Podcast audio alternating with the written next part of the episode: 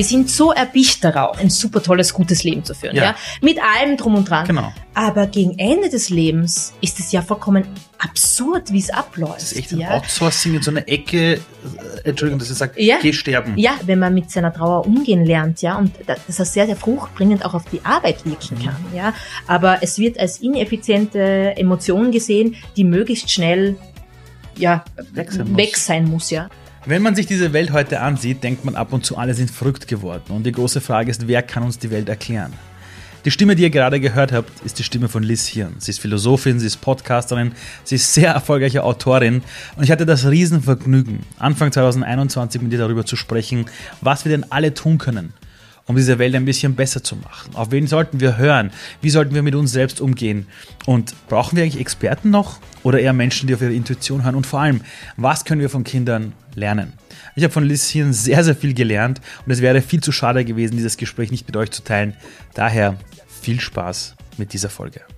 Bevor es losgeht, noch ein ganz kurzer Hinweis. Diese Folge mit Lisschen erscheint jetzt genau in der Woche vom Weltfrauentag. Und aus meiner Sicht ist es wichtig, den Weltfrauentag nicht nur einmal im Jahr zu feiern, sondern eher sich das ganze Jahr über Gedanken zu machen, wie wir gesellschaftlich, aber auch am Arbeitsmarkt das Thema der Frauen und der Gleichberechtigung ganz stark in den Fokus rücken können, um es einfach zum alltäglichen Bestandteil unseres Lebens zu machen. Und deshalb freut es mich, dass diese Folge diesmal unterstützt wird durch das Unternehmen Thalia. Weil wenn man sich Thalia ansieht, 77% der Führungskräfte in den Filialen sind weiblich. Und aus meiner Sicht ist es ein verdammt starkes Zeichen. Danke für die Kooperation und euch jetzt viel Spaß mit dieser inspirierenden Folge mit Liz Hirn.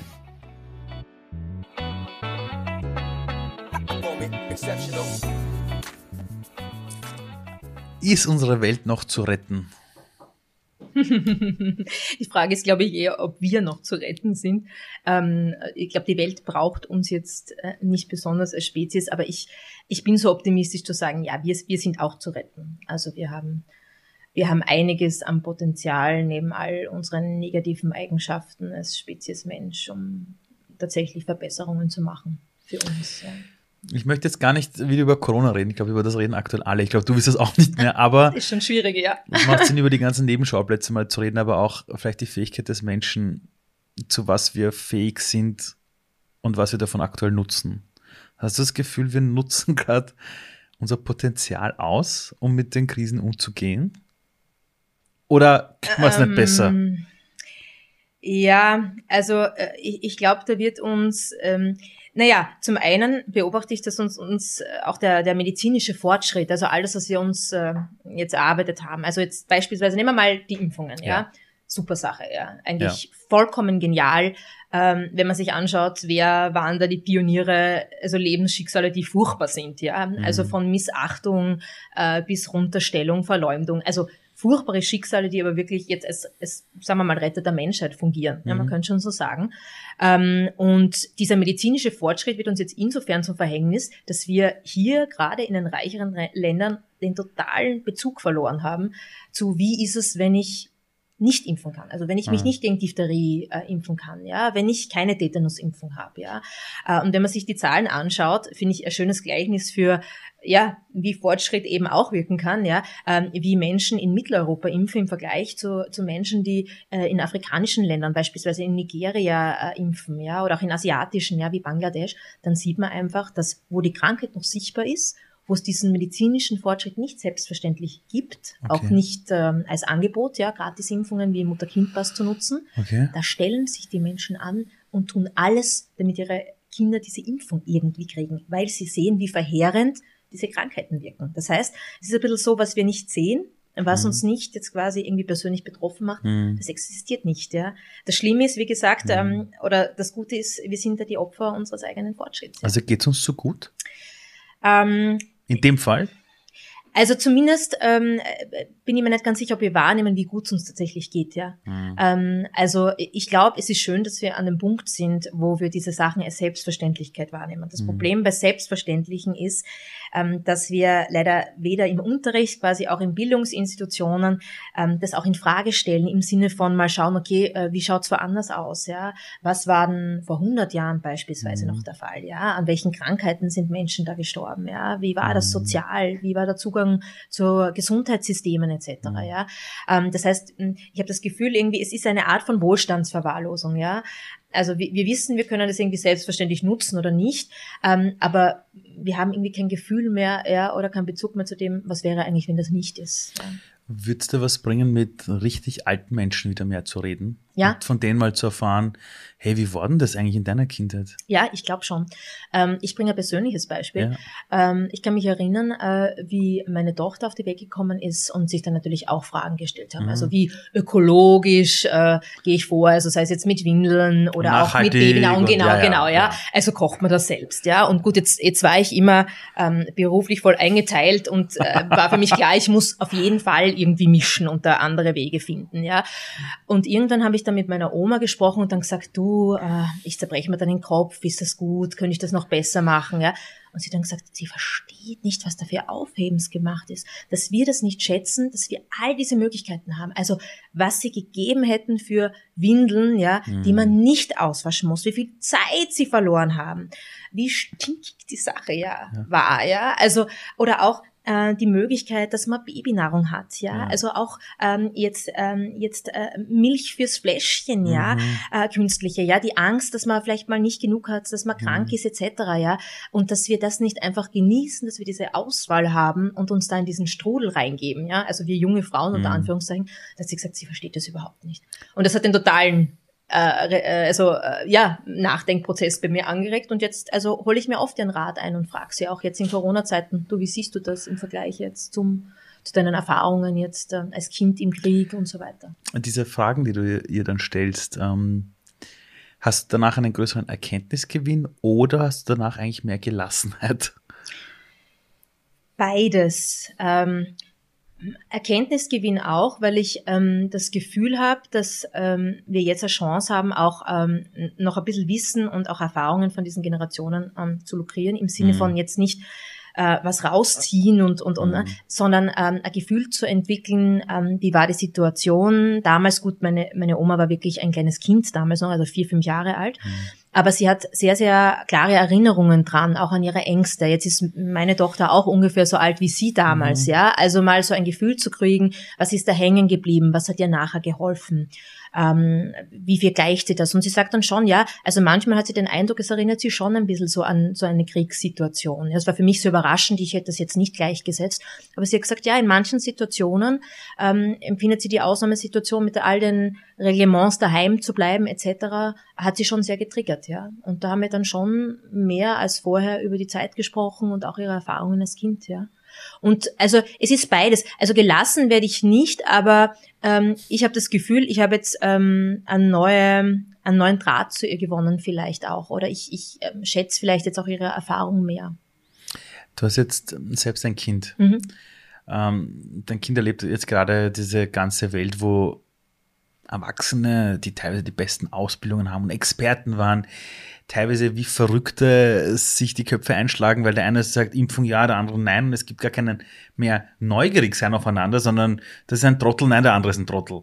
Ähm, was würdest du Eltern mitgeben, was sie tun, damit dieses Kind, wie soll ich sagen, wenn sie uns Erwachsene beobachtet, sich nicht denkt, äh, muss ich jetzt so werden, wenn ich Erwachsener bin? Oder wie bringt man diesem Kind das selber Denken bei? Ähm ja, das. Und ich spreche jetzt wirklich von Kindern, die jetzt noch nicht sagen wir, in der Volksschule sind, also ja, die noch klein sind. Ja, ja ich, ich finde auch, dass die da jetzt eine, eine einigermaßen gute Chance haben, auch äh, vielleicht äh, was Positives für ihr weiteres Leben rauszuziehen. Also ich, ich versuche ihr ein gewisses Maß an Humor mitzugeben. Das klingt jetzt vielleicht so, oh mein Gott, das ist so eine ernste Situation.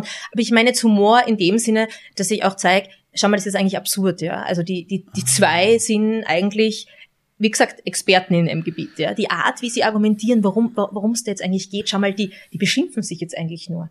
Die tun nichts für die Sache. Es geht nicht mehr um die Sache, es geht nur um sich selber. Also einfach ein bisschen so ihr das Gefühl zu geben, dass wenn jemand sich so extrem ernst nimmt, ja, und immer glaubt, dass er recht hat, da ein bisschen so für sich nachzuhaken und zu sagen, na ja, da, da könnte was faul sein, ja. Da könnte es um was anderes gehen. Da könnte es äh, vielleicht darum gehen, dass man einfach nur versucht, besser zu sein, Recht zu haben, sich irgendwie einen Vorteil rauszuschaufeln. Also ich, ich versuche irgendwie ihr so das Gefühl zu geben, die Situation ist ernst, ähm, aber es kann, ja, der Hoffnungsschimmer ist, dass man mit einem, einem gewissen kritischen Blick, ja, bei einer viereinhalbjährigen ist noch ein bisschen schwierig, ja.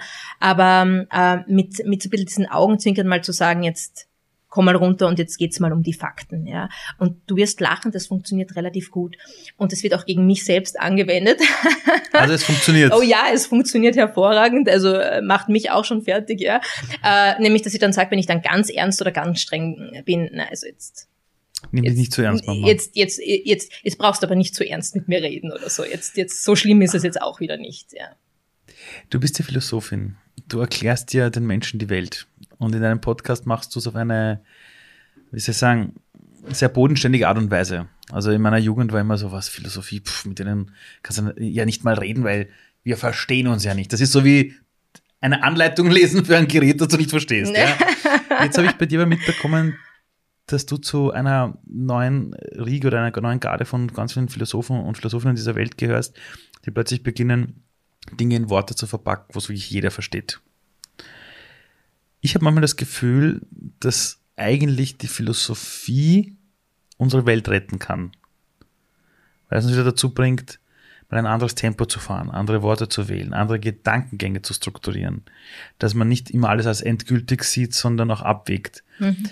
Nimmst du das selbst so wahr? Ja, das nehme ich tatsächlich so wahr. Also äh, ich, ich glaube auch, dass ähm, Philosophie da die Funktion hat, ähm, dazu entschleunigen. Und jetzt meine ich es nicht in diesem äh, fasten, meditativen Aspekt um, um ja, ähm, sondern äh, mal die Gedanken auch im Zaum zu halten und mal nochmal die Frage an sich selbst auch zu stellen, womit haben wir es jetzt eigentlich zu tun, um was geht's denn jetzt eigentlich? Was ist die konkrete Fragestellung? Mit welchen Ideen, mit welchen Normen gehst du da rein in die Diskussion? Ja? Ähm, und ich glaube, da kann man sich schon ein ganz gutes Handwerkszeug auch anlegen ähm, für sich selbst, ähm, was ich ja auch bis zu einem gewissen Grad eingeschränkt in, in meinem Buch versucht habe. Ja? Mhm. Also so ein kleines kleines Handwerkszeug für diese allgemeinen kleinen Fehlschlüsse, die wir so oft in Diskussionen, in Unterhaltungen einbauen zu entwickeln. Ja, also jetzt gar nicht so, dass man sich dann irgendwie ähm, äh, so mit der Knute irgendwie in der Hand ähm, äh, sich selbst ausliefert, sondern eher mit diesem leichten Humor. Sag mal, will ich da jetzt gerade recht haben die ganze Zeit? Und geht's da jetzt nur darum, dass ich jetzt da nicht meine Meinung ändern will oder dem jetzt nicht das Gefühl geben will, ich, ich kann das jetzt nicht, ja. Also einfach, weißt du, will das so zu triggern, dass man halt schon sehr, sehr gerne Recht hat oft, ja, und dann aber schon sehr, sehr oft auch in, im Unrecht ist und das finde ich ist ja das Schöne, wenn man mit, und das weißt du ja selber, auch mit Kindern und Jugendlichen mhm. arbeitet, ja, ähm, weil ähm, die da irgendwie einen Draht auch haben, das aufzuspüren. Also die Schwächen nicht nur bei den Eltern, sondern auch bei den Erwachsenen an sich, ja, wo sie sich widersprechen, wo es nur ums Ego geht, wo sie sich hinter mhm. Titel verstecken, ja. Und wenn dann der Professor so und so auftritt, dann ist sowieso alles ruhig, mhm. ja. Und ich finde, also da, da dran zu arbeiten, ja, oder dazu beizutragen, da irgendwie diese Kritikfähigkeit ein bisschen zu fördern, also da würde ich schon sagen, das, das, das machen die Philosophinnen und Philosophen heute schon. Aber ist es bei erwachsenen Menschen, die erfolgreich sind, unter Anführungszeichen der Welt, nicht irrsinnig schwer, weil ich weiß noch in meiner Jugend hieß es immer, ja, du musst eine Haltung haben und eine Meinung, zu der stehst und wenn die ganze Welt gegen deine Meinung ist, musst du trotzdem Haltung zeigen. Und ich habe mir dann irgendwann gedacht, ja, aber was ist denn, wenn du dann der einzige Idiot bist, der der Geisterfahrer ist und sagst, alle anderen mhm. haben es nicht verstanden. Also das ist doch ein kompletter Widerspruch zu dem zu dem, zu dem Belohnungssystem, sage ich jetzt mal, der Industrialisierung, wo man immer gesagt hat, die, meistens der starke Mann, mhm. ja, mit der starken Haltung. Äh, geht das bei Erwachsenen überhaupt noch, dass man sie entgegen ihres Belohnungssystems triggert? Ich meine, ich verstehe es bei Jugendlichen, ja, da geht's, ja. Wenn du jetzt jemanden hast, der 25 Jahre seines Lebens dafür belohnt worden ist, so zu denken und vielleicht auch in einer Position sitzt, mhm. offiziell alles richtig gemacht hat, geht das da überhaupt noch? Schwer, ganz schwer ähm, wird schwerer, je mehr man ähm, an sozialen Status gewonnen hat und auch nicht mehr hinterfragt werden kann. Und ich sage es tatsächlich kann, ah. ja, äh, weil natürlich das Verstecken hinter einer Expertise auch oft dazu beiträgt, dass, also das sieht man ja auch in der Wissenschaftsgeschichte, ja, dass also Fehlmeinungen über Generationen hinweg einfach fortgeführt werden, weil das ist halt einfach der gute Ton. Also in der Medizingeschichte war das ja sehr oft der Fall, ja. Also auch, was man nicht sieht, ja gerade auch im Mikrobiologischen, ja. Also wenn man, wenn man sich denkt, äh, wie viele Ratschläge auch, also konkret fällt mir jetzt das Beispiel oder dieser Konflikt auch zum Beispiel zwischen Hebammen und Ärzteschaft ein, ja. Mhm. Ein reiner Machtkonflikt, wo es dann darum ging, ja, ähm, inwieweit vielleicht auch äh, Wasser in Taufspritze ist wirklich ein böses Thema in der mitteleuropäischen Geschichte, finde ich, ja, verwendet werden kann oder vielleicht irgendwie schlecht ist. Und da gab es so Taufspritzen für Nottaufen. Ja, das heißt, das okay. Kind muss im Mutterleib getauft werden Oh damit es genau, äh, damit es quasi, wenn es die Geburt nicht überlebt, noch immer in den Himmel kommt, so auf die Art und Weise. Und dazu waren Hebammen verpflichtet dazu. Und die Säuglingssterblichkeit war rasant hoch, nicht nur wegen dieser Tauspritzen natürlich, weil das Wasser mh, ja geweihtes Wasser war, also oft sehr altes Wasser war. Und da gab es dann oft so Vorfällen, wo äh, Hebammen auch äh, einfach gesagt haben, na, das tun wir nicht. Die sind dann verurteilt worden, weil sie Angst hatten, dass die Frau dadurch Schaden nimmt. Aber man konnte halt nicht nachweisen, woran es lag. Es gab Erfahrungswerte, aber man musste nicht, woran es lag an der Verunreinigung. Bis dann ganz, ganz viel später ähm, der Ignaz Semmelweis draufgekommen ist, na ja, da gibt's halt schon äh, Bakterien und Viren und das könnte eben zu dieser Säuglingssterblichkeit und auch zum Kindbettfieber bei den Frauen beitragen. Ja. Und damit meine ich, dass sehr oft Meinungen, Erfahrungen, die wirklich evidenzbasiert auch sind, ja, auch wenn man es noch nicht sieht, ja, wenn man ja, eben die Instrumente noch nicht hat oder das Wissen hat, einfach weitergetragen werden, weil eben die Ärzteschaft sagt, nein, das hat nichts mit uns zu tun, wir wollen uns nicht mit dem niederen Personal befassen, wir wollen diese Sachen mhm. nicht aufnehmen, wir wollen uns das nicht näher anschauen, ja, wir haben da nichts mhm. zu sagen. Und da dagegen zu wirken, ja, ähm, und, und da so ein, ein Auge drauf zu haben, wo machen wir das, in welchen vielleicht Wissenschaftsbereichen oder vielleicht auch im Wirtschaftsbereich, ja, also mhm. welche Dogmen nehmen wir einfach weiter zu unser aller Schaden? Ähm, warum hört man Philosophen und Philosophinnen zu? Also ich habe gemerkt, in den letzten Jahren ähm, hat man, ich glaube, dass wir das heute immer noch haben, dass es diese, diese Obrigkeitsdenke gibt, ja, das ist der Herr Professor oder die Frau Professorin mhm. oder Ärzte oder mhm in welchen Bereichen mhm. auch Experten. Und wenn du dann herkommst als eine Art Freigeist in den Augen der Menschen und Dinge mal anders hinterfragst, heißt oft, na, du bist kein Experte. Aber bei Philosophen und Philosophinnen manchmal habe ich gemerkt, da sagt man, ah, der Person hören wir jetzt zu. Wie habt ihr das geschafft? Naja, ich glaube, äh, was Philosophie an sich schon gut aufzeigen kann, ist, dass äh, wir, egal welche Fragen jetzt auch Wissenschaft an sich behandelt, Technik, Kunst etc. Kunst ist so, ist immer knapp bei der Philosophie dran und das hat auch einen Grund, okay. ja. Ähm, also Wissenschaft an sich beschäftigt sich ja sehr viel mit komplizierten Fragen. Also ich kann was lernen, ich kann was mhm. erforschen, ja, ich habe einen Erkenntnisfortschritt, dann stellt sich was als falsch heraus, ich kann es ändern. Aber die wirklich komplexen Fragen, zum Beispiel, ähm, was ist jetzt Leben wirklich an sich, ja, warum? Warum lebe ich, ja? Äh, wie gehe ich im Angesicht des Todes mit meinem Leben um? Die Frage nach dem guten Leben etc., die berühren diese Wissenschaftsdisziplinen nur am Rande, ja? Also diese wirklich komplexen Fragen, ähm, die bleiben über, über Jahrhunderte erhalten, ja? Also die Frage hat sich gestellt äh, äh, im mhm. vorchristlichen Jahrhundert genauso äh, wie jetzt, ja? Und da gibt's eben diese eindeutige Antwort nicht darauf, darauf ja? Und ich glaube, ähm, dieses Bedürfnis danach auch wirklich ähm, ernsthaft sich mit diesen Themen zu beschäftigen. Das kann die Philosophie ganz gut. Jetzt kannst du natürlich fragen, na, schafft das nicht die Religion auch? Und die hat das ja über einen langen Zeitraum auch gut geschafft. Aber ähm, da kommt natürlich dann die Wissenschaft und auch die Kunst und Kultur ins Spiel, die natürlich zeigt, dass sehr viele Religionen auch ähm, versuchen zu rechtfertigen, warum Dinge so sind, wie sie wie mhm. sie sind. Mhm. Und eben Wissenschaft und auch dieser Antrieb, diese Neugier ja auch an Verbesserungen interessiert ist. Mhm. Also natürlich ist es eine, einen Unterschied, wenn wir jetzt zwei Haltungen haben, zu sagen, ähm, die Welt ist so, wie sie ist und wir müssen uns in mhm. dieser Welt so abfinden. Ähm, oder ob ich beispielsweise einen wissenschaftlichen Zugang habe wie in der Medizin mhm. und sage, ich möchte, dass diese Krankheit nicht mehr existiert.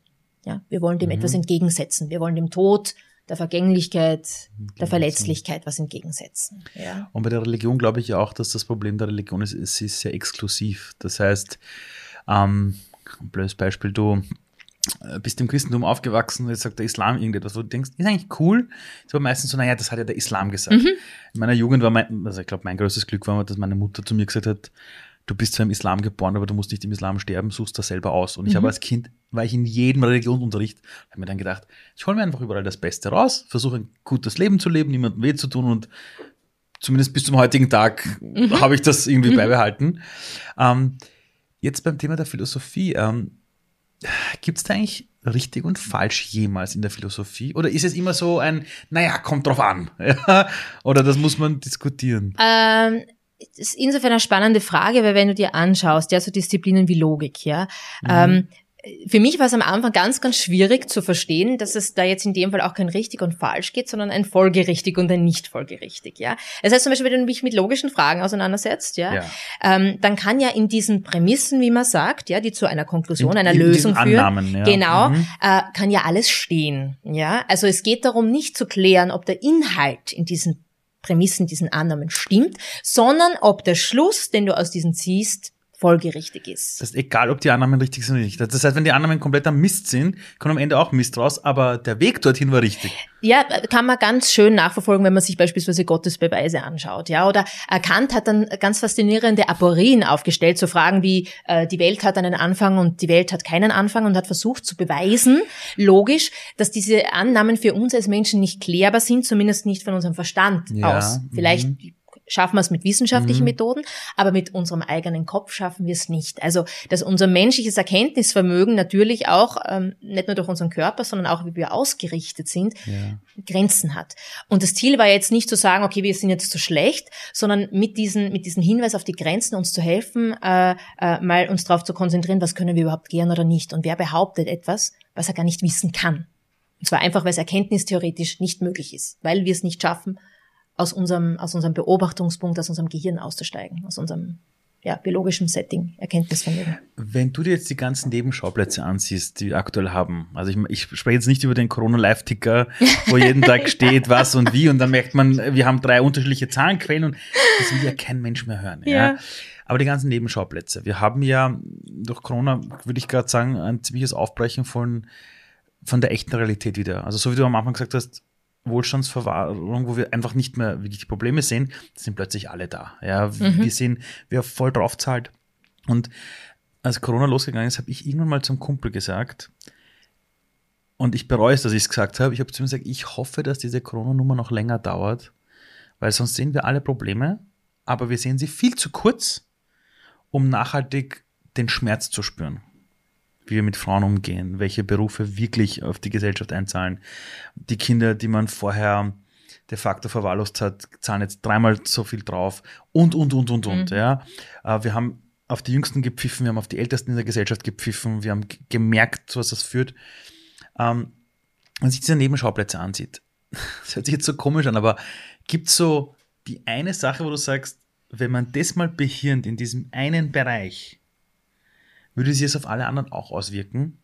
Also ein blödes Beispiel ist der Mensch selbst. Es gibt immer, ich kenne Leute in meinem Umkreis, die sagen, die wollen abnehmen. Mhm. Dann beginnen sie sich mit dem Abnehmen auseinanderzusetzen, dann kommen sie plötzlich auf das Thema Ernährung, dann merken sie beim Thema Ernährung, warte mal, zu viel Fleisch ist nicht gut, dann landen sie beim Thema Veganismus, weil das den Tieren, dem Planeten was bringt, CO2-Ausstoß was bringt. Dann schauen sie das Thema Klimaschutz an, merken plötzlich, wie gehen wir eigentlich mit den Frauen um in den, in den ganzen Entwicklungsländern, wie man es so schön immer nennt, Entwicklungsländern.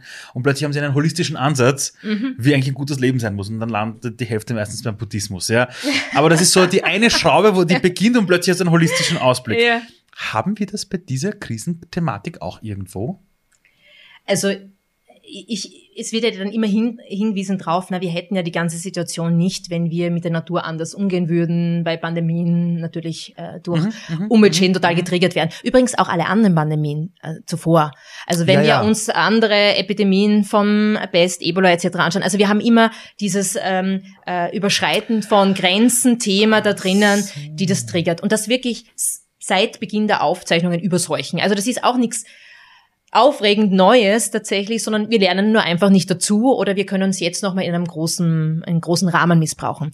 Aber der Schauplatz interessiert mich jetzt gar nicht so, weil ich glaube, da gibt's äh, wirklich Fachkräfte auch, auch in den Organisationen, die wirklich diesen ökologischen Schwerpunkt setzen. Ich halte den für, ich meine, braucht man nicht bestreiten, dass das einer der wichtigsten ist. Aber jetzt, wenn ich es runterbreche ähm, und auch philosophisch gesehen jetzt auf, auf ähm, den Menschen unterbreche, der mich ja besonders interessiert, also was, was ist dieser Mensch überhaupt, ja? Mhm. Also im Vergleich jetzt auch zu Tieren, sind mhm. wir da überhaupt was anderes, ist äh, dieses Thema Tod.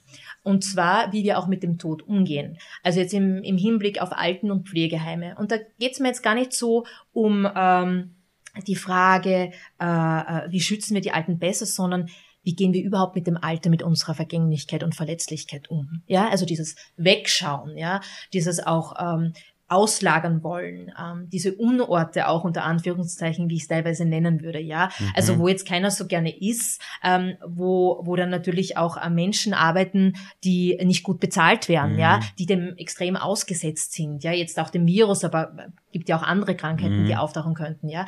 Also ich finde, dass gerade diese, diese, ja, Zentren der Vergänglichkeit klingt jetzt poetischer, als ich es meine, ja, mhm. äh, aber dass da ganz, ganz viel drinnen liegt. Also wie wir uns vorstellen, wie lang soll Leben dauern, äh, wie wollen wir es verlängern, wie gehen wir eben damit um, dass Krankheit und Zerbrechlichkeit etc. Äh, in der Gesellschaft sichtbar werden. Also ich finde, wenn wir mal uns dieses Themas annehmen und schauen, welche Räume schaffen wir da für alte Leute, ja, welchen Status haben die noch in einer mhm. Gesellschaft, ja, mhm. ähm, das glaube ich wird ganz, ganz stark auch darauf zurückwirken, wie wir äh, unser Leben leben, was wir als gutes Leben empfinden, wie wir vielleicht auch mit den jüngeren Generationen Generationen umgehen, wenn es darum geht, was erben sie, wie wird das verteilt, wie können Generationen zusammenleben, einen besseren mhm. Austausch haben. Ähm, also ich glaube mal wegzukommen von nur, was ist die Struktur und warum funktioniert das dort nicht, mhm. äh, zu warum regeln wir das eigentlich so? Mhm. Also haben wir keine anderen Möglichkeiten oder wollen mhm. wir vielleicht gar nicht uns mit diesem Thema so stark konfrontieren und schieben das einfach auf solche Zentren und Heime etc. ab. Ich habe vor eineinhalb Jahren ist, mein, ist meine Mama verstorben an Krebs mhm. und sie war auf der Palliativstation ein paar Monate. Und ich war froh, weil ich dort war, weil ich, ich wollte das alles erleben. Also nicht nur den Beginn des Lebens, sondern auch das Ende des Lebens. Und zur selben Zeit ist meine Tochter geboren worden. Und das Verrückte an dieser Palliativstation war, äh, ich habe dort ganz viel über das Leben gelernt, auch in den Gesprächen mit den Menschen. Aber es war einer der schlimmsten Orte, die ich je erlebt habe, weil da hat sich keiner mehr darum gekümmert, ob die Wandfarbe noch ausgetauscht wird. Da bist du durchgegangen hast da gedacht, also wenn das jetzt eine Volksschule wäre, ich würde mein Kind da nicht hinstecken, weil das ist der deprimierendste Ort der Welt, nicht wegen den Leuten, die sterben. Mhm. Da pfeift jeder drauf. Mhm. Und es war aber ein Spital in Wien, also einer mhm. der reichsten Orte der Welt. Mhm. Und da ist der Putz runtergegangen, die Farben waren grauslich, es war kein schöner Ort, wo du sagst, ah, da Jetzt liegt ein beendest Mensch. du dein Leben ja. dort und also da wolltest ein nicht liegen. Ab. Also genau. da wolltest du nicht ja. liegen, ja? Siehst du, und da sehe ich eine Widersprüchlichkeit. Wir sind so erbicht darauf, ja, oder scheinen zumindest oberflächlich im Westen total erbicht darauf zu sein, ein super tolles, gutes Leben zu führen, ja. ja? Mit allem drum und dran. Genau. Aber gegen Ende des Lebens ist es ja vollkommen absurd, wie es abläuft. Das ist echt ein? Outsourcing in so einer Ecke, äh, Entschuldigung, dass ich sage, geh sterben. Ja, ja, ja. Äh, und es ist spannend, weil ich ähm, erst gestern mit einem, einem äh, lieben Freund von mir, einem Architekten auch geredet habe, der unterrichtet auch an der TU und ist da sehr engagiert und darüber geredet habe, was sind eigentlich Konzepte, ja? Also könnte man stattdessen nicht einen schönen Ort schaffen? Also wie könnte genau. man diesen Unort in etwas umwandeln? Und zwar nicht nur funktionell, wie geht man dann also mit dem toten Körper um, ja, also mhm. mit der Leiche, sondern wie kann das ein Part sein mit einer Aufenthaltsqualität, ja? Also wo mhm. ich sagen kann, das hat eine Stimmigkeit, ja, von Anfang bis Ende, mhm. ja? Ich meine, es gibt auch genug Diskussionen über über Geburtskliniken und warum die so furchtbar äh, designt mhm. sind, wie sie mhm. sind. Aber ich glaube, das sind ernsthafte Fragen, die wir uns da stellen sollten. Also wir haben so ein so ein Faible für das mittendrin, äh, mhm. aber schaffen es irgendwie nicht unser eigenes gutes Leben bis bis ans Ende zu bringen, ja? Und nebenbei auch der Horror, äh, wie du schon gesagt hast, wie deprimierend es war, da drinnen zu sein, nicht wegen wegen wegen äh, den sterbenden Überhaupt Personen, nicht. sondern weil die Räumlichkeiten so furchtbar sind, dass man sich denkt, da möchte ich eigentlich echt genau. nicht sein. Auch nicht selber. Ich möchte eigentlich nicht sein, ja. Und weißt du, und diese Sachen finde ich so spannend, ja, weil die für mich viel zu wenig ähm, hinterfragt werden, vielleicht weil wir sie einfach ausblenden oder nicht sehen. Glaubst du, dass wir Menschen einen falschen Bezug haben zum Thema Trauer? Ich erkläre dir kurz den Hintergrund, ja. Wir wissen alle, dass wir sterben. Also das ist so, also da brauchen wir jetzt nicht länger mal breiter reden. Und dann stehst du bei einem Begräbnis und alle heulen wie verrückt und sind fix und fertig mit den Nerven. Und ich stehe immer bei Begräbnissen und denke mir, hey, wie glücklich bin ich, dass ich diese Person gekannt habe. Und wie froh bin ich über die Erfahrung mit der Person. Und dann redest du mit Menschen, die sind fix und fertig und traurig. Und dann habe ich irgendwann mal realisiert, die Menschen trauern deshalb, weil sie wissen, sie werden mit dieser Person keine neuen Erfahrungen mehr machen. Und sehr oft sind die, die wirklich fertig sind, die, die einfach die Zeit nicht, teilweise nicht gut genutzt haben. Mhm. Oder, oder sich dieses Bewusstsein, hey, Trauer heißt, ich habe was verloren, entweder etwas Echtes oder etwas Imaginäres, aber aber ich habe das zu dem Zeitpunkt, wo es da war, einfach nicht mich bewusst damit auseinandergesetzt. Mhm. Und ich merke, das ist irgendwie so, wann ist das passiert? Also, dass wir diese Abkürzung nicht hinbekommen haben, zu verstehen, dass Trauern, wie soll ich sagen, es kann einem eine unfassbare Kraft geben, weil wir uns bewusst werden, Gott sei Dank trauere ich, weil das war mir wichtig. Schau, das ist, das ist ganz schwierig, ja. Ich, ich neige jetzt zu einer historischen Antwort und natürlich ist das alles nur Spekulation, ja, wie man früher mhm. umgeht. Gut, du kannst schauen, wie wurden Begräbnisse früher umgesetzt, ja, hat man ans Weiterleben geglaubt oder nicht? Ich meine, das, mhm. die Geschichte spricht für sich, ja. Ähm, aber äh, spannend finde ich den Aspekt, dass man früher schon eine Trauerzeit hatte, ähm, kommt darauf an, in jetzt mhm. welch, welchen kulturellen Rahmen, ja. Aber ein Jahr war auch, auch hierzulande jetzt üblich, ja. Mhm. Äh, man wäre ja vollkommen ineffizient jetzt. Stell dir mal vor, du hättest ein Jahr lang Ausnahmegenehmigung, ja, äh, das auch aufzuarbeiten, beispielsweise psychologisch betreut zu werden oder dir vielleicht mhm. Auszeiten zu nehmen oder wie ein Sabbatical zu nehmen, ja. Ähm, da ist die Erwartung, du hast dieses Begräbnis, vielleicht hast du noch ein, zwei Wochen und dann funktionierst du wieder. Krass. Ja, also eigentlich vollkommen absurd, mhm. weil ich denke auch, dass man, äh, wenn man mit seiner Trauer umgehen lernt, ja, und dass das sehr, sehr fruchtbringend auch auf die Arbeit wirken mhm. kann, ja.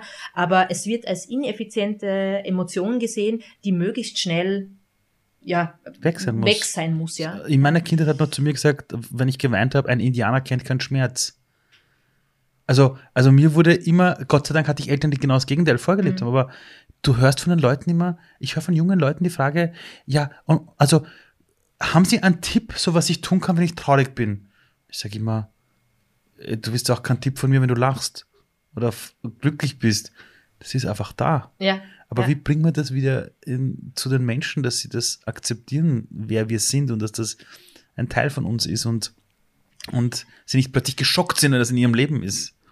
Ja, ich, äh, ich habe so das Gefühl, dass alles, was so in Richtung Effizienz und, und, und, und auch erzwungener Positivität geht, mhm. ja, dass man da sehr misstrauisch sein sollte, ja. Also äh, nämlich Danke, dass du das sagst. Äh, ja, weil äh, ich war eigentlich immer eine Vertreterin jetzt äh, der Anschauung, dass äh, diese diese Auf- und Abwertung von Emotionen schon einmal nicht funktioniert, weil die natürlich irgendwie zusammengehören, ja. Also mhm. stell zum Beispiel diese Kombination von Lust und Schmerz vor, ja. Mhm. Äh, ich meine, ist sind sehr nah beieinander. Naja, und vor allem, also wenn du nicht die, die, die negative Seite von etwas kennst, also auch mal dieses Gefühl, das etwas zu vermissen, ja, dann weißt du auch gar nicht, wie schön ist, mhm. erleben wir übrigens jetzt alle gerade, ja, wie schön es ist, es wieder zu erleben, ja. Also da gibt's, da gibt's ein Verhältnis dazu, ja. Also wenn ich jetzt in einer, in einer Kultur lebe, und das sehe ich tatsächlich kritisch, ja, wo ich versuche, das alles wirklich, ähm, ja, auszulöschen, ja, und alles Negative zu verbannen, indem ich sage, okay, es ist deine Schuld, du musst jetzt äh, rein positiv denken, mhm. etc. Ich finde, es ist wichtig, dass man sagt, okay, man, man spürt jetzt einfach, dass man traurig ist, ja.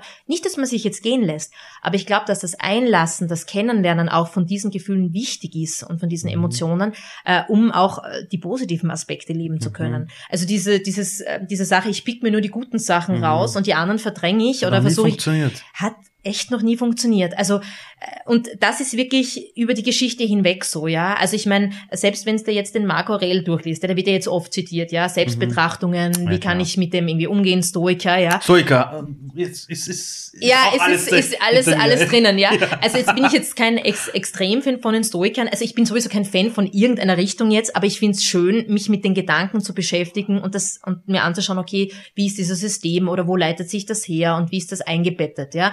Und aber ich meine, er hat einige sehr, sehr gute Aspekte drinnen, ja. Äh, und äh, da geht es ja nicht nur drum, äh, dass du irgendwie deine Emotionen kontrollieren lernst, sondern auch, dass du sie überhaupt einmal wahrnimmst, mhm. ja, dass sie da sind. Und ich kann mich erinnern, ich bin ganz am Anfang von der Pandemie dann oft gefragt worden, ja, ah, To-Do-Listen und müssen wir nicht strukturieren. Und ich habe gesagt, nein, also es ist jetzt eine Ausnahmesituation. Ich verstehe das Bedürfnis, dass jeder versucht, sich so sein Skelett zu bauen, ja, und sich da irgendwo festzuhalten. Ähm, aber ich, ich finde das Verschieben falsch, weil das ist eine Zeit, die wir gerade erleben ähm, die kriegen wir nicht ersetzt nach hinten, ja. Also die ist dann halt einfach weg. Äh, und äh, sie dann mit To-Do-Listen irgendwie anzufühlen, wo ich mich dann schlecht fühle, weil ich es nicht erfüllen kann, ja, weil ich einfach emotional nicht bereit bin, ja, oder weil es halt im Homeoffice mit Kinderbetreuung nicht so funktioniert, das halte ich für ganz, ganz persönlich, äh, also böse Fallen eigentlich auch, ja. Also ähm, stell dir mal vor, ähm, du würdest wissen, dass du morgen stirbst. Ja, mhm. jetzt nicht an Corona, sagen wir es einfach, weil Unfall, ja, äh, also dann, dann wäre das ja alles Zeit, ja, die, die, die dir irgendwie auch fehlt oder wo du was aufgeschoben hättest, etc. Also wie kannst du unter all diesen Einschränkungen hier noch Qualität gewinnen, dass du sagen könntest, mein Gedankenexperiment, du könntest jetzt guten Gewissens morgen sterben. Das ist ein bisschen so die stoische Herausforderung, ja. Das ist eine der wichtigsten Herangehensweisen für ein gutes Leben. Ich habe, ich weiß noch, als ich 27 war, ist mein Vater plötzlich verstorben von heute auf morgen und ich stand im Spital und habe zu dem Arzt gesagt, ich konnte mich nicht mal verabschieden. Und der sagt nur so zu mir, das können die wenigsten. Ich hatte damals einen ziemlich großen Konzernjob und war einfach so, ja, warum bin ich jetzt ins, ins Spital gerufen worden? Und das hat dann in mir was damals ausgelöst. Ich habe danach einen Burnout gehabt, sechs Monate lang und ich konnte nicht mehr denken, weil ich mir gedacht habe, stimmt, es könnte morgen vorbei sein. Mhm. Im Nachhinein war es die heilsamste Entscheidung meines Lebens, weil ich seit damals, bis kurz vor Corona, auch wenn ich einen Menschen nur kurz kennengelernt habe und gemacht habe, umarmt habe, weil ich immer gesagt habe, ich weiß nicht, ob wir uns wieder sehen. Mhm. Ich kann Autounfall haben und es ist vorbei. Und viele Leute sagen zu mir, ich denke so pessimistisch und ich sage, ich habe noch nie das Leben mehr umarmt als jetzt. Mhm. Weil, hey, also in, in, der Startup-Welt sagt man immer, die größte Inspiration ist die Deadline. Damit meint man aber immer die Deadline für, für irgendein blödes yeah. Projekt. Ich sage immer, aber unser eigenes Leben, wenn es dann vorbei ist, wundern wir uns alle. Ja. Ähm, hast du das Gefühl, dass wir durch diese ganze Kiste, die wir gerade erleben bei Corona, gezwungen werden, wieder Dinge auszuhalten? Ich habe vor Corona immer in allen Filmen gehört, die jungen Leute, diese Highflyer, die halten nichts mehr aus. Die sind es gewohnt, dass sie auf YouTube ein Video wollen und das bekommen sie innerhalb von einer Sekunde. Die bestellen was auf, auf Amazon und wenn es nicht innerhalb von 24 Stunden kommt, Krise. Mhm. Und die müssen mal wieder lernen, Dinge auszuhalten. Ist das einer der positiven Dinge, dass wir wieder lernen müssen, Dinge Boah. auszuhalten? Also, ich würde mich da jetzt nicht ausnehmen, ja. Also äh, warten mag ja eine Tugend sein, meine ist es jetzt auch nicht unbedingt. Meine ja? auch nicht. Ich also ähm, darf ich da jetzt nicht so vom hohen Ross runterreden, ja. Ähm, also ja, wir müssen ja, aushalten, der Unterschied ist, glaube ich. Weißt du, ähm, wenn du dich zum Beispiel in die Situation begibst, dass du sagst, ähm, Du reist zum Beispiel, ich bringe jetzt das Beispiel, weil es mhm. mir sehr geholfen hat. Also du setzt dich einer Extremsituation aus. Ja? Also du reist wohin, du versuchst mit wenig auszukommen, du bist vielleicht in irgendwelchen Extremsituationen dort vor Ort etc. Du siehst, es ist nicht einmal selbstverständlich, dass es Elektrizität gibt oder heißes mhm. Wasser oder was auch immer. Ja, Das macht was mit dir. Aber es war noch immer eine bewusste Entscheidung. Ja? Also du hast dich irgendwann entschlossen, okay, gut, du willst jetzt dieses Abenteuer, äh, du willst jetzt dann diese Grenzen gehen. Das Interessante jetzt ist, dass es keine bewusste Entscheidung ist. Also wir haben uns weder für eine Entschleunigung entschieden, noch für diese Erfahrung. Ähm, also wir sind irgendwie, mm, ja, mehr oder minder hat uns die Situation gezwungen, äh, irgendwie jetzt damit fertig zu werden und es mhm. auszuhalten. Und ich glaube aber, dass diese bewusste Entscheidung und, und, und, und dieses gezwungen werden, dass da noch ein Unterschied liegt in der Qualität, wie du es wahrnimmst. Ja. Ich möchte noch was ergänzen. Ich hatte vor ein paar Monaten eine Diskussion zum Thema Helikoptereltern, mhm. weil ich, hatte, ich war in so einer Runde mit, mit, mit Lehrlingsausbildern, mhm. Ausbilderinnen. Und die haben gesagt, früher waren die Jugendlichen viel, ähm, die haben halt viel mehr ausgehalten, ja. Auch mehr Krisen, weil zu Hause ist mit denen geredet worden. Da waren nicht ständig die Eltern da, die ihnen alles aus dem Weg räumen wollten. Und dann ist irgendwie so diese Helikoptereltern passiert und die würden sich wünschen, dass die Kinder in ihrer Jugend mehr gelernt hätten, Dinge auszuhalten. Jetzt, wenn du ein Kind bist mit zehn Jahren und die Eltern sagen, du darfst nicht fernschauen. Nein, darfst du nicht. Oder irgendwas anderes mhm. musst du jetzt aushalten. Da werde ich ja auch gezwungen. Mhm. Das sagst du als Zehnjähriger auch nicht. Haha, ich suche es mir jetzt freiwillig ja. aus. Ja. Das hat uns aber jetzt nicht immer schlecht getan, nein, oder? Nein, eh nicht. Aber es ist, ich glaube, das ist ähm, das Ungewohnte. Also dass es nicht mehr, weißt du, so die, die Generation und ich glaube, das, das sind wir, sind wir zwei auch irgendwie drinnen, dieses, du hast die Möglichkeiten, wenn du dich mhm. anstrengst, mm. du musst schon irgendwie, äh, find, find deine Möglichkeit genau, und mach was raus. Genau, ja, ja, alles ja. steht dir offen. Ja. Genau haha.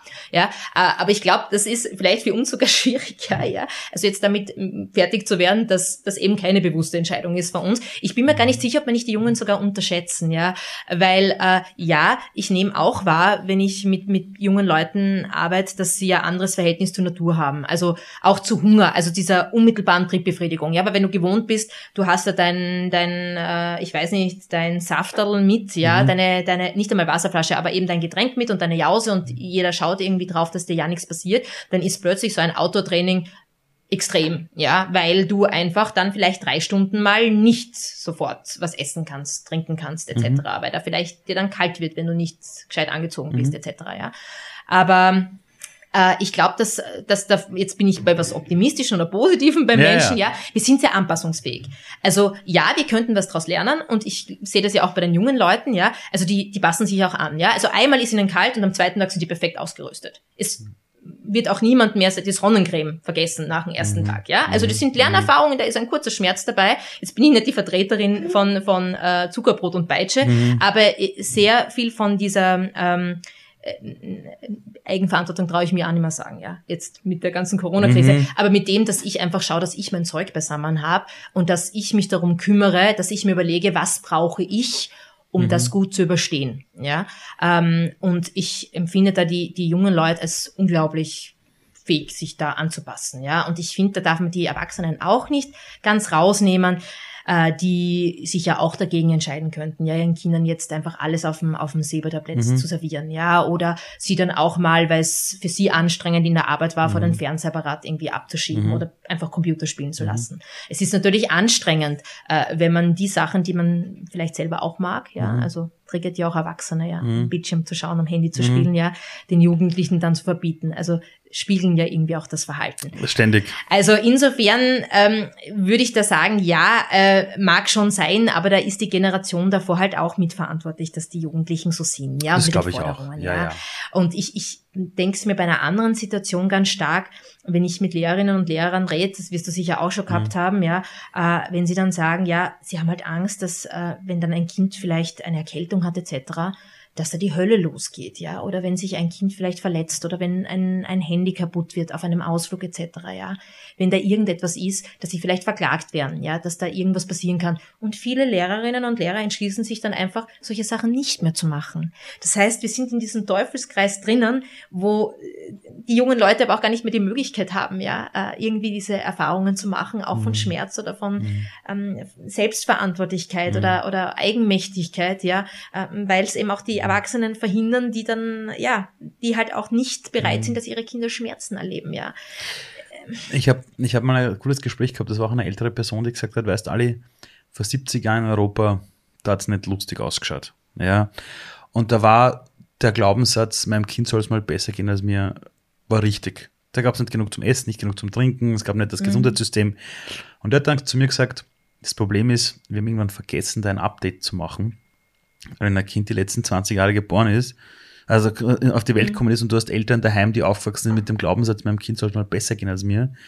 Na, wie denn noch? Mehr fließendes Trinkwasser, mehr Gesundheitssystem, Ja. mehr Demokratie. Also, wie soll denn das in Österreich zum Beispiel gehen? Und er hat gesagt, wir haben das, wir haben dieses Update nicht geschafft. Und wir haben eine Welt, wo wir ständig alles beschützen wollen. Mhm. Und wir wissen gar nicht mehr, was es heißt. Also, na, er hat so gesagt, er hat gesagt, wir wissen gar nicht mehr, zu was wir fähig sind. Mhm. Also, also welche Dinge wir wirklich selber als Mensch überhaupt noch im Griff haben, Mhm. sondern warten immer auf jemanden, der uns sagt, was zu tun ist. Ja. Und jetzt ist meine nächste Frage. Ich komme jetzt aber zum Thema Selbstverantwortung, weil vor Mhm. Corona haben wir alle gedacht, wir sind selbstverantwortlich und wir sind logisch denkende Menschen und wir haben es im Griff Ja, und jetzt ja. merkt man irgendwie, das, das, das ist irgendwie so erste Reihe, fußfrei, alle aufeinander und, und alles ist möglich, ja. Ähm, wird sich das wieder legen? Also werden wir wieder irgendwie so zu einer eine erdachten Ratio zurückkommen? Oder sind wir, weil wir zuvor eine Welt waren, wo man versucht hat, jedem Jugendlichen so die Steine aus dem Weg zu räumen. Und jetzt, wo die große Krise kommt, merkt man, wir haben keine selbstdenkenden Menschen, sondern Leute, die wie Lemminge durch die Gegend laufen. Wird sich das irgendwie, wie soll ich sagen, so schlimm diese Krise auch ist, aber werden wir wieder zu Menschen werden, die gezwungen werden, selber zu denken und selber zu handeln und den Unternehmer in uns zu entdecken quasi. Der sagt, ganz ehrlich, auf was soll ich denn warten? Ich höre diese Woche die Meldung, äh, Licht am Ende des Tunnels, dann kommt wieder was anderes, dann sagen wir, Impfung kommt, ja geil, eine Woche drauf, Impfung kommt später. Auf was soll ich mich denn verlassen, wenn nicht auf mich selbst und mein Denken und mein Handeln? Mhm. Wären wir auf, da gezwungen, so zu werden? Weil auf lange Sicht kannst du nicht ständig darauf warten, bis dir jemand anderes sagt, was zu tun ist. Na, das, das Problem ist ja, ja, bei jeder Prognose, ja, du hast diese Zukunft ist immer ungewiss und vor allem wir machen sie, ja. Das ist richtig. Äh, und äh, tatsächlich dann auch jeder Einzelne, ja. Äh, und, und das meine ich jetzt gar nicht so empowernd, aber es ist natürlich auch äh, der Punkt, ähm, und da rede ich jetzt nicht nur von Eltern oder äh, Familie oder Freunden oder wie auch immer, sondern wirklich von den Einzelnen, ja. ja.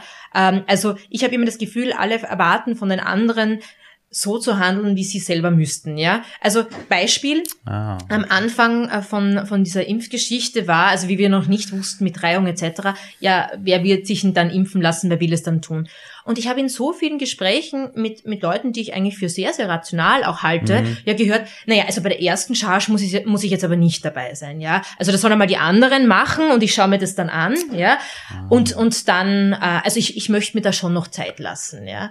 Gut, das dreht sich jetzt ein wenig, ja, ja, ja. dass es nach hinten ist.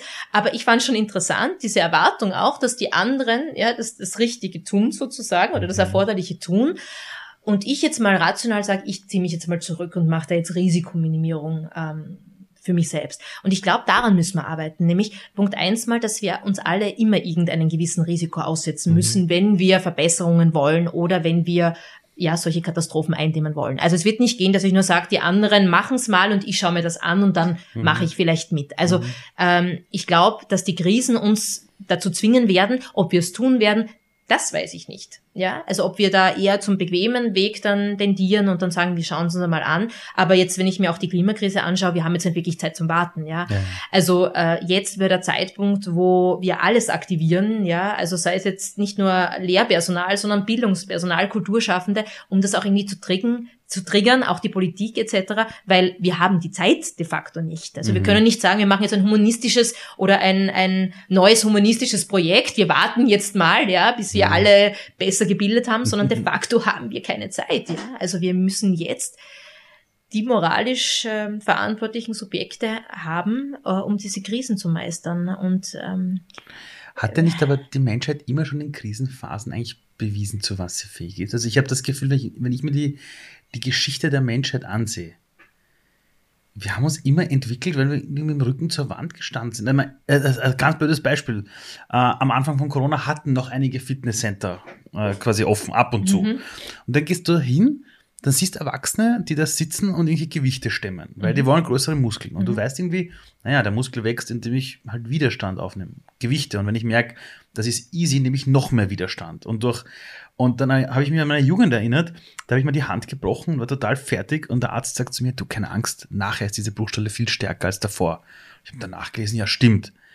Und ich habe irgendwie gemerkt, beim Menschsein, du hast immer irgendwann einen Bruch oder einen Widerstand, aber wenn du das irgendwie überlebst, danach bist du irgendwie stärker. Also aber dann hast du es jetzt schon schön beantwortet, was es nämlich auch macht, wenn ich versuche, bei Jugendlichen oder auch bei Kindern, ich würde ja. schon bei Kindern gehen, wenn ich versuche, diese Bruchstellen vollkommen zu vermeiden. Dann habe ich nämlich nie diese ah. Erfahrung, dass ich das auch schaffen kann. Jetzt könnte ich sagen, äh, ist jetzt nicht mein Thema, Psychologen, Resilienz, ja, geh mal ja. da. Aber es ist auch philosophisch interessant, weil wenn du dir äh, die zentralen Werke auch anschaust, die entstehen ja aus einer der großen Wurzeln in der Philosophie. Und das ist so, wenn du jetzt ganz pauschal redest, du Staunen, Zweifel und Betroffenheit.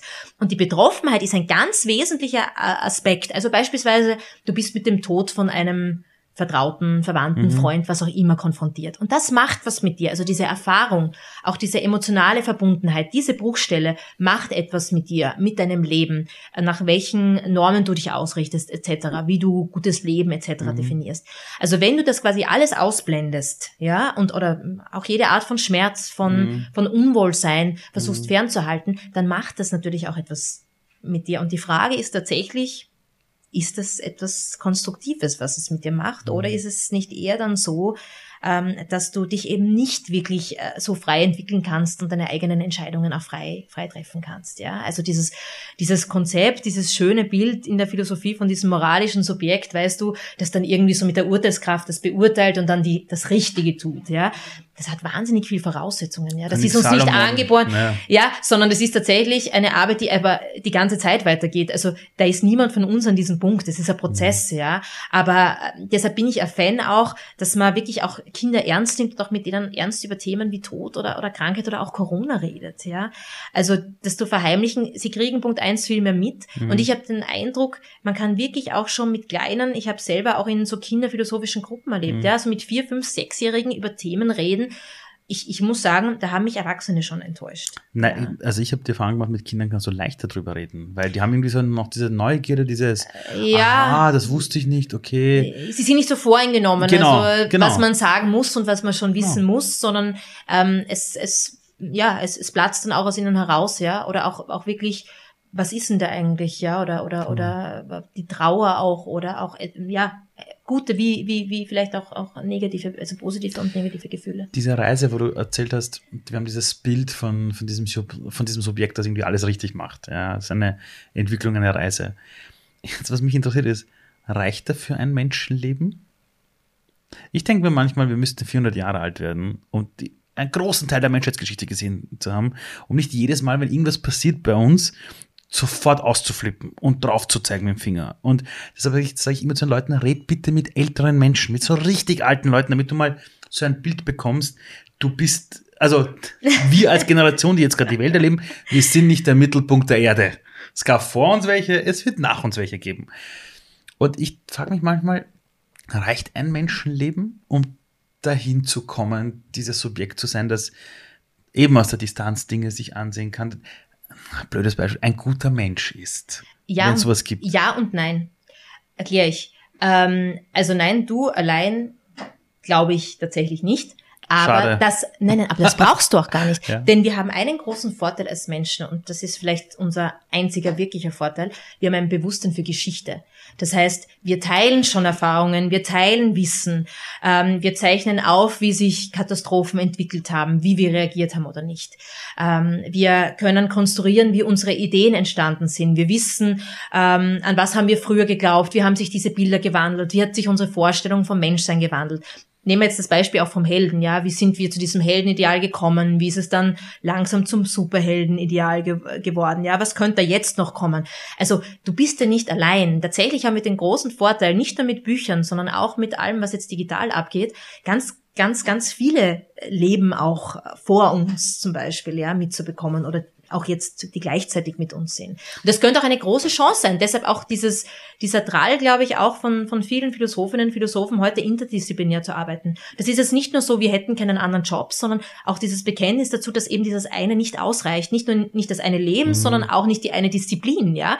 Äh, und, und da wieder auch äh, irgendwie den Blick darauf zu richten, dass wir, äh, also ich meine, alles, was wir jetzt wissen, du oder ich jetzt, wird, wird, wird auch sehr vieles Unterschiedliche sein. Aber das, das ist ja nicht jetzt für uns oder in uns allein entstanden, sondern durch ganz, ganz viele Einflüsse mhm. von ganz, ganz vielen verschiedenen Leben, ja.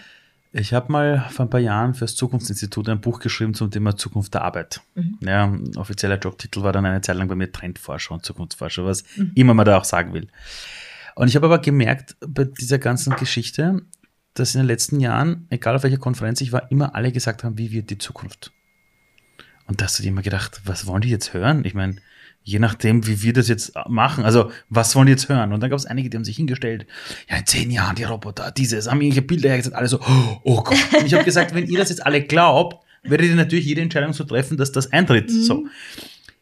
Ich habe mehr das Gefühl, wir sollten statt diesen ständig dieser Zukunftsfrage uns mehr wieder verlieren in eine Vergangenheitsneugierde. Weil ich habe das Gefühl, aus der Geschichte haben wir nicht, also die meisten Menschen, mit denen du so redest, und dann erzählst du ein bisschen was, wie die früheren Pandemien waren, wie wir das schon gemeistert haben.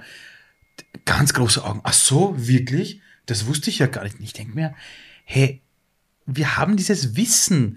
Mit diesen Smartphones können wir auf das Ganze auch zugreifen. Ja. Was macht sie den ganzen Tag? Ja, ich meine, Schau, also für, ich bin ja immer geneigt, ja, als jemand, der ja, der ja auch alte Geschichte gemacht hat, ja, und da könnte man dann sagen, ich, ich, weiß, ich weiß, meine Familie hat dann gesagt, mein Gott, warum nicht dann einfach Geschichte, warum, warum noch weiter zurück? Ja, ist das nicht noch irgendwie orchideenhafter? Ähm, aber tatsächlich, weil ich Geschichte Punkt eins nie als so abgeschlossen gesehen habe, so wie das ist jetzt da irgendwo in der Vergangenheit, sondern immer gesehen habe, als was sind denn das für Ideen, die da vorangetrieben werden, ja? Also ich bin, ich bin noch immer in, in einer Art von, wie soll ich sagen, ja, ein Rauschzustand, wenn es neue Ausgrabungen wo gibt, ja. Aber jetzt nicht, weil ich so da über Nerds bin für und da selber herumsticheln würde, sondern weil, weil auch die, die, unsere Wahrnehmung von Vergangenheit sehr, sehr einseitig ist, ja. Also jetzt sind wir ein bisschen weggekommen von diesen linearen Fortschrittsgedanken. Mhm. Das, das hat sich jetzt in der Disziplin Gott sei Dank schon mal geändert. Aber ich kann mich jetzt an eine, eine neue Forschung erinnern, wo sie ein Grab gefunden haben von einem Wikingerkrieger. So, was mal benannt, ja. Und also das ist jetzt schon länger gewesen. Sie haben nur jetzt neue Untersuchungen gemacht, also im mhm. Norden oben. Und dann haben sie gesagt, na, sie verstehen das nicht, die Kleidung und die Körperstruktur. Also also die Männer, die das als erstes erforscht haben, ich glaube, es, es war so 19. Äh, Jahrhundert noch, ja, haben dann gesagt, naja, also das ist vielleicht ein, ein transvestitischer Krieger gewesen oder irgendwie so Kriegerpriester und ein Transvestit und so weiter, weil das, das können sie sich nicht erklären. So, jetzt kommt die neue Forschung dazu. Und das meine ich damit, dass die Vergangenheit auch nicht abgeschlossen ist. Kommt dazu und stellt fest, das war eine Frau. Aber es war undenkbar, in dieser Kriegerperson eine Frau zu sehen, die da eine Kriegerin ist von einem extrem hohen sozialen Rang, vielleicht so eine, eine Anführerin, das, das erst mit diesen modernen naturwissenschaftlichen Methoden dieses geisteswissenschaftliche und kulturwissenschaftliche Dogma aufgelöst Das verändert ja alles. Das verändert. Wie wir über Wikinger nämlich nachdenken. Ja. Also ich, das Wikingerbild, das ich habe, sind so bärtige Männer, die stehen da und die Frauen sind da liegen im ja. Dorf und warten. Ja, ja genau, genau. Das ändert damit alles. Und damit meine ich, es, es, es lohnt nicht nur so zurückzudenken und zu sagen, na ja, wie haben die das früher gemacht, sondern sich nochmal diese mhm. Dogmen anzuschauen. Und es ist unglaublich spannend, wie viel wir nämlich äh, jetzt auch profitieren von mhm. diesen äh, modernen Methoden, die wir mhm. haben, diesen modernen Technologien und wie das jetzt noch im Nachhinein unsere Geschichte verändert. Also auch die Geschichte, also stabil und abgeschlossen, und das war so zu betrachten. Auch das ist nicht zulässig, ja.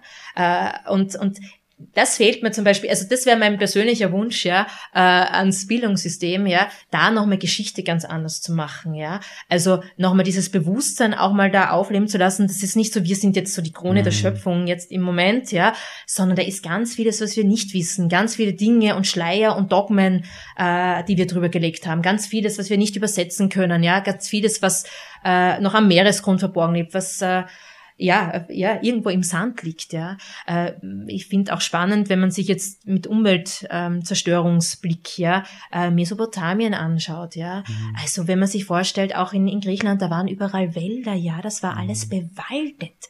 Und durch Menscheneingriffe haben sich Landschaften radikal ver verändert, sind teilweise unbewohnbar geworden. Also alles kein neues Problem, ja.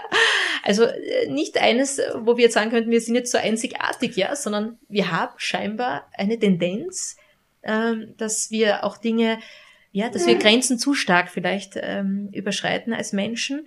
Äh, und jetzt wäre für mich der nächste Schritt zu sagen, okay, was können wir tun, dass wir das in Zukunft vermeiden? Ja, also jetzt gar nicht prognostizieren, was ist, sondern welche, ja, welche Schritte könnten wir einleiten, damit wir diesen Missbrauch vielleicht vorbeugen? Wo können wir anfangen? Also ich höre aktuell die größte Frage sind mit Leute, wo soll ich anfangen? Das ist auch so eine Frage, wie können wir das Bildungssystem verändern? Und dann ja, diese ja. eine Wahnsinn. Schraube, aber ja. aus meiner Sicht überall, wo es möglich ist, sollte Fortschritt passieren. Ja, also so jetzt. Ähm, ich möchte natürlich die Zuhörer, Zuschauer äh, und alle natürlich auch immer mit etwas auch entlassen, wo man gesagt, ja, das, das, das ist schon, es gibt Dinge, die wir tun können. Ja, jetzt haben wir gehört, uns fehlt manchmal der Blick so nach hinten, also in die Vergangenheit. Uns, äh, wir schieben Dinge oft weg, die wir nicht wahrhaben wollen, wie den Tod und die alten Menschen zum Beispiel. Wenn wir jetzt so nach vorne blicken, ähm, wo eine Philosophin, so wie du, die über ganz viele Bereiche hinweg in Dinge reinblicken darf, Dinge verknüpfen kann, hast du irgendwie so diesen, diese Antwort, wo du sagst, ja, da macht es Sinn, da und dort anzusetzen, dann haben wir gute Chancen? Ähm, ja, ja, immer wieder und das ändert sich. Aber ich, ich glaube, ähm, bevor wir noch ansetzen sollten, ähm, dass wir jetzt äh, alle Bereiche ändern wollen, und ich, ich, ich gebe dir vollkommen recht, das ist, man weiß wirklich nicht, wo anfangen, aber bei einer Sache kann man immer anfangen. Und das meine ich jetzt nicht so Empowerment, aber doch bei sich selber. Und ich habe da immer so einen kleinen Trick, ähm, eigentlich ein alter Trick aus der Philosophie äh, wie ich glaube. Und zwar, äh, wenn man selbst von einer Meinung total überzeugt ist. Ja, also okay. wenn du dir denkst, hey, da fährt die Eisenbahn drüber, also klarer wird's wird's nicht mehr. Ja, das ist einfach so. Zwei perfekte Gegenmeinungen dazu finden. Aber nicht einfach irgendeine verschwörungstheoretische Meinung oder eine unprofessionelle, sondern wirkliche Gegenargumente zu der eigenen These zu finden. Und wenn man diese Übung macht, merkt man, und das finde ich ist ein, ein, ein, ähm, ja, ein, ein, ein super Mittel, um sich selbst auch zu überprüfen, wie ungern man überhaupt an was anderes als die eigene Meinung denkt, wenn man die mhm. mal für sich hat. Und dann nochmal zu schauen, dass die zwei so gut sind, dass sie vielleicht die eigene besiegen könnten im Sinne von Argumentationstheorie, mhm. ja. Das macht was damit, nämlich auch mit der eigenen Fähigkeit einmal zu sagen, okay, ich nehme mich da mal zurück, weil irgendwie so hundertprozentig sicher bin ich mir jetzt nicht, ja, aber auch dann vielleicht für die andere Seite äh, äh, Möglichkeiten zu finden, die zu akzeptieren. Also zum Beispiel zu sagen, okay, da gibt's vielleicht einen Punkt. Was ist denn der Punkt? Kann ich da ansetzen? Bei der Meinung, da ist was dabei, das kann ich ganz schwer mit meiner, mit meinen Argumenten widerlegen. Aber das ist der Punkt, wo ich hinschauen muss. Oder da weiß ich nicht genug. Das finde ich ist so ein Trick, den man für sich anwenden kann. Das heißt, das ist die Fähigkeit, ja eigentlich von der Diskussion zum Dialog zu gehen. Ja, weil im Fernsehen aktuell sehe ich nur Diskussionssendungen ja. mhm. und das ist dann meistens Krieg, also es ist schwarz gegen weiß und dann wundern sich alle im Nachhinein, die Leute kommen nicht zusammen und ich habe noch nie gehört, wir haben heute Abend um 20.15 Uhr eine Dialogsendung. Ja, ja, ja. Und ich denke mir jetzt mal, das wär's doch, ja, oder? Ja, ja, weil, weil, weil der Kampf, auch, auch dieses Recht haben, so wichtig ist, ja, in unserer Gesellschaft. Sind wir wieder beim Thema Sind wir wieder da. Und da gibt's diesen schönen Spruch, äh, und ich kann ihn gar nicht oft genug zitieren, ja, äh, von Nietzsche, nämlich, ähm, eine Sache ist nicht wahr, nur weil sie überzeugt, ja. Sie ist nur überzeugend. Damit ist noch nichts gesagt, ob sie wahr ist oder nicht. Und dann noch dieser Zusatz Anmerkung für Esel.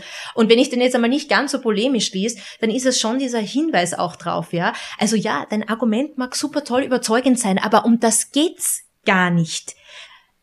Oder sollte es vielleicht gar nicht gehen? Wenn wir uns annähern wollen, dann geht es ja auch darum, dass wir uns vielleicht gemeinsam auf eine Art von Erkenntnisprozess irgendwie einigen. Wenn es nur darum geht, an einem Tisch zu sitzen und ich stülp dir meine Meinung drüber und du mir meine und dann gewinnt der, wo das Publikum dann sagt, na, der hat überzeugender argumentiert, dann haben wir keinen Erkenntnisfortschritt erreicht. Dann hatten wir einen Kampf.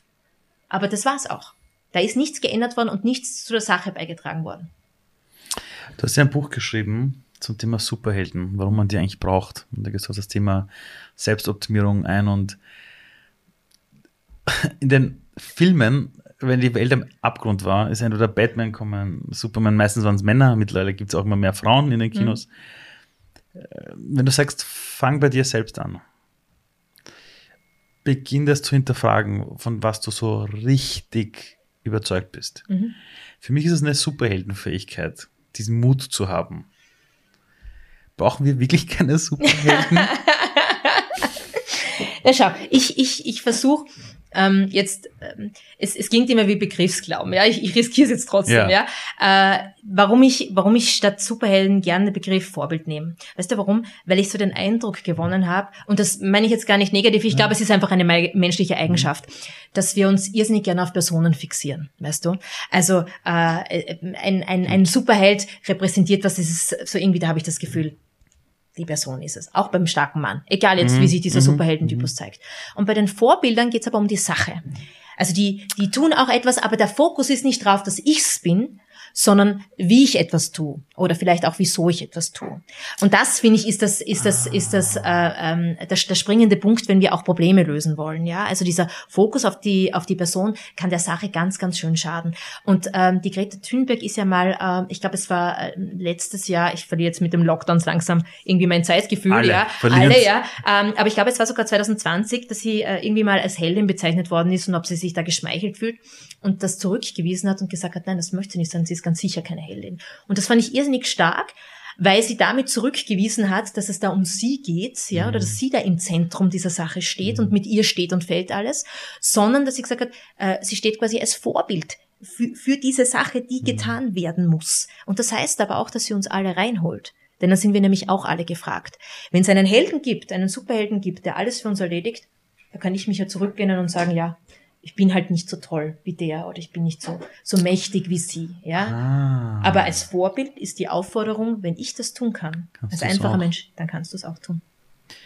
Du hast ja das Thema Philosophie irrsinnig schön verpackt in einem Buch. Das kann ich wirklich nur jedem empfehlen und aber auch in einem Podcast, wo du uns Normalsterblichen äh, die philosophische Welt, na wirklich ganz, ganz tolle Fragen einfach auf philosophische Art und Weise einfach erklärst, dass und ich glaube, dass wir aktuell in einer Welt leben, wo viele Fragen haben und aber auch nicht wissen, wie sie es beantworten sollen, weil die Lautstärke der Welt so laut geworden ist durch Social Media und Selbsthilfegurus und was weiß ich. Und du schaffst es wirklich, die Dinge so zu erklären, dass du Leute mitnimmst? Ja, weißt, weißt du, weißt du, warum, warum glaube ich, das ganz gut funktioniert und besser als ich ursprünglich dachte? Weil ich ja die Antwort nicht habe. Aber ich ja. hatte so für mich denn das Gefühl, ich will, dass wenn jemand das hört, dass er einen Gedanken bekommt, den er vielleicht noch nicht hatte. Oder irgendwas, was ihn irgendwie triggert, so irgendwie, das, das kann sie jetzt, also das, da kann ich jetzt nicht stehen bleiben. Also es, mhm. es, es geht weder darum, weißt du, jemanden jetzt zu sagen, wie es ist, sondern eher mehr ja, so diesen Prozess äh, mhm. anzuregen, dass jemand sagt, so und das nächste Mal schreibe ich jetzt ihr, weil da habe ich jetzt eine Frage dazu oder, oder da muss ich jetzt weiterdenken, da muss ich jetzt mit dem und dem drüber diskutieren. Und das scheint tatsächlich zu, zu funktionieren. Ich kriege manchmal ganz, ganz nette Mails, wirklich von äh, 17 bis 70 aufwärts. Ähm, und das, das finde ich eigentlich schön, ja. Also ähm, einfach, einfach Ideen auch mal so weit zu transportieren, dass man sieht, das ist nicht irgendwas, was im Elfenbeinturm mhm. herumschwirrt, sondern hey, das hat, das hat was mit mir zu tun. Mhm. Das, das holt mich ab und da möchte ich eigentlich weiterdenken. Mhm. Also dieses Spaß am, am, am Ideen hinterfragen, eigene Anschauungen kritisieren und, und auch, ja, ja, weiterdenken. Stell dir vor, das Mikrofon, das gerade vor dir steht, geht in alle Haushalte der Welt. Wir reden jetzt von sieben bis acht Milliarden Menschen irgendwie. und jetzt stell dir vor, alle reden Deutsch, also alle verstehen dich. Mhm. Sie brauchen nicht reden, aber, aber sie verstehen es. Und egal, ob jetzt das kleine Baby oder die Großmutter, alle sind jetzt gerade wach. Alle. Und die hören die, uns gerade zu. Ne? Und jetzt hast du so 15 Sekunden, 20 Sekunden, 30 Sekunden, wo du dir denkst, hm, da ist ein Gedanke, den würde ich den Leuten gern mitgeben. Mhm. Ich sage jetzt nicht Weltfrieden und das kannst du auch, wenn du willst, aber was ist so der eine Gedanke, wo du denkst, wenn ich die Chance hätte, dass mir jetzt alle kurz zuhören? Und sie tun es dann auch, oder? Das kann sein, wenn der okay. Gedanke gut ist. Aber was ist der Gedanke, wo du denkst, das wäre so geil, wenn es die ganze Welt jetzt einmal nur drüber nachdenkt? Mhm. Weiß ich ganz genau. Sag. Habe ich auch vorher schon den Herrn erwähnt, ähm, den Spruch von, von Marco Aurel übe dich auch an den Dingen, an denen du verzweifelst.